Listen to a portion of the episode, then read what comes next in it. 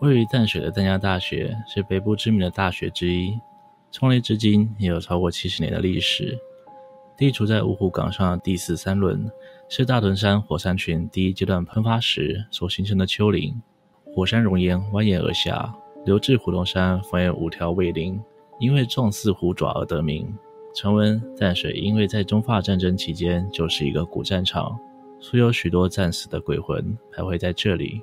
为避免亡灵作祟，因此丹江校园内有一座五五港石碑，就是借由风水上虎能辟邪镇煞的功用，来镇压自古来的暴力肃杀之气。而在这样的时空背景下，学校里也逐渐累积了不少神秘恐怖的校园传说，等着我们一探究竟。大家好。我是西哥，今天要分享的是丹江大学四个校园传说。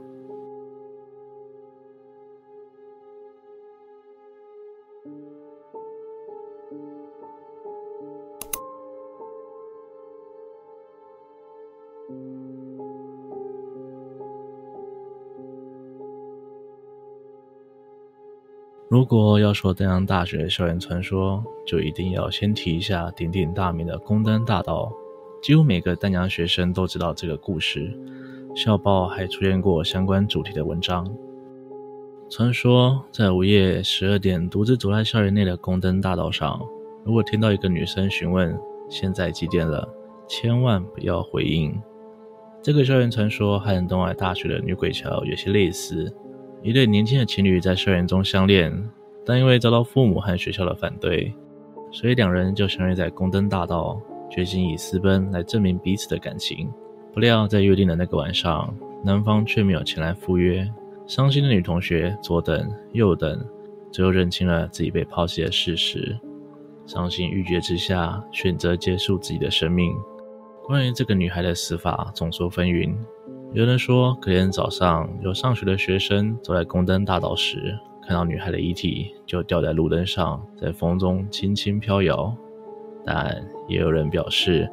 女孩是一头撞死在灯柱上，鲜血流满了那盏路灯，成了女孩灵魂寄宿的地方。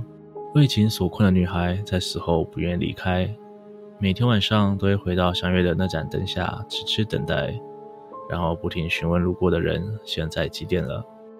这个传说盛传许久，久而久之，淡江的同学就为这名痴情的学姐取了一个可爱的名字——宫灯姐姐。随着宫灯姐姐越来越有名，也渐渐有人试图去解密这个校园传说。最后在校方求证后，确认宫灯大道从来没有发生过死亡事件，当然也就不存在为情自尽的冤魂。但宫灯姐姐的大名，早就连不是淡江学生的人都有耳闻，反倒让空灯大道成为校内独特的朝圣景点。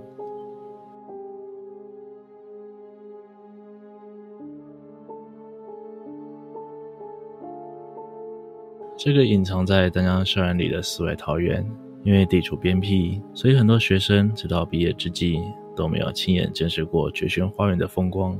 觉轩花园是一个在2002年完工的中式花园，仿照上海著名庭园玉渊所建。园内的花草造景和凉亭建筑古色古香，充满着传统中国风情。尽管因为优美的环境而被称为约会圣地，但在夜幕低垂后，如诗如画的庭院风景，顿时就变得阴森诡异，许多灵异传闻也就此诞生。据一名曾就读淡江的网友所分享，自己曾在停业后和朋友一起走过觉轩花园，一入园，朋友就头也不回地快步前进。这个同学心里觉得古怪，但也来不及问，只能赶紧跟上朋友的脚步。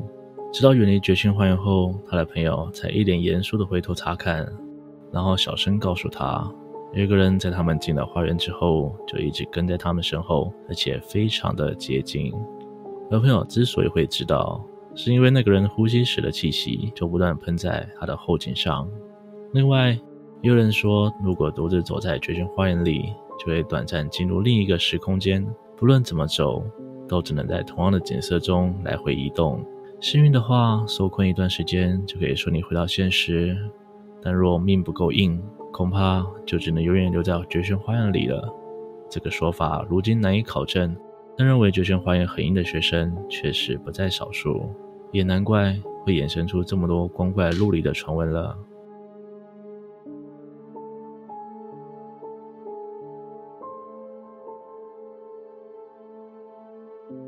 二零一五年，丹阳大学曾发生一起博士生在图书馆内过劳死亡的案件。一名女同学在闭馆前被巡逻的工作人员发现倒卧在独立研究室，警消抵达时已失去呼吸心跳。从身上的尸斑来看，应该已经有死亡一段时间。从此之后，图书馆似乎就开始出现一连串诡异的现象。最多人提及的是电梯时常无故下降到一楼的情况。在社交平台上，有个男同学发文表示。自己在某天下午和几个同学想去五楼视听区看电影，但进入电梯后，他们按下了五楼及关门键，但电梯门却一直开着，毫无反应。好不容易门关之后，电梯却没有往上，反而是向下抵达一楼。电梯中的学生们原本以为是一楼有人先按了电梯，但抵达一楼后，电梯门迟迟不打开，就这样在一楼停留了五秒之久，然后才缓缓上升至五楼。不少丹大学生都表示自己发生过类似的情况。电梯不仅会偶发性的停止运作，灯光还会突然全灭，甚至有人说自己曾在电梯移动时听到门外传来类似敲门的声音，吓得他楼层一到，马上夺门而出。而在图书馆内，也有学生在晚上留在图书馆看书时发生恐怖的撞鬼经验。那时并不是期中期末，所以馆内没有很多人，大家彼此间都坐得很开。这名学生看书看到一个段落后，拿起手机想查看时间。正当他看完并关掉荧幕时，却发现全黑的荧幕上照出一个站在他背后的人。这名同学很快地转头看，却发现背后什么也没有。离他最近的同学有个三五公尺，根本不可能突然出现在他的背后又离开。这名同学意识到不对劲后，立刻收拾东西离开。回家路上也始终惊魂未定，只能安慰自己应该是精神太疲劳，才会遇上这样的事。虽然这些灵异经历无法和过去那场案件做直接连接，但只要图书馆有什么怪事发生，大家不自觉就会提起那场遗憾的意外事件，也让图书馆的意象更加扑朔迷离。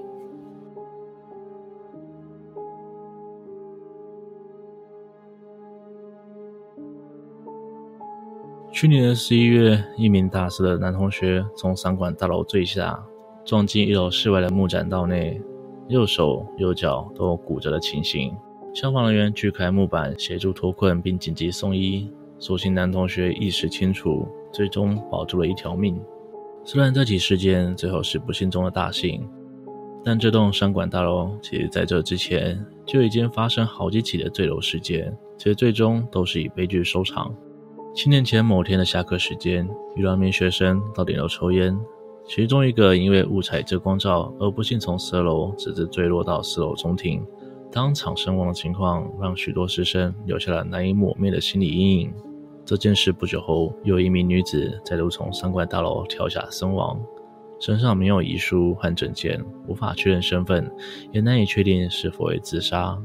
但毫无疑问，又是一件让淡江师生震惊的惨剧。不止商管大楼，以创办人为名的金山大楼，以及有着马赛克砖墙的工学大楼，事实上都曾传出过跳楼事件。据说工学大楼的那面墙，就是当年被逝者的血液溅满墙壁，怎么涂抹都去除不掉，最后只能弄上时钟箭图样的砖墙来平定枉死的鬼魂。多年来，一些体质特殊的同学在经过这些地方时，都会感觉到有身影站在大楼顶端，一再的往下掉。淡江的学生无奈且哀伤地表示：“校内几乎所有高楼都有人跳过，每年都会有年轻的生命以这样的方式结束自己的人生。大家都不禁猜测，是否亡魂留下了诅咒，才导致这样的悲剧不断轮回重演？你还有听过什么淡江大学校园传说呢？你的学校也有让人毛骨悚然的灵异故事吗？欢迎你在底下留言和西哥分享。”也许下次我就会说说你学校的校园怪谈。今天影片就到这边，如果您喜欢今天的内容，请不要忘了帮我按赞、订阅、分享，并且开启小铃铛，才不会错过更新的通知哦。我是西哥，我们下次见。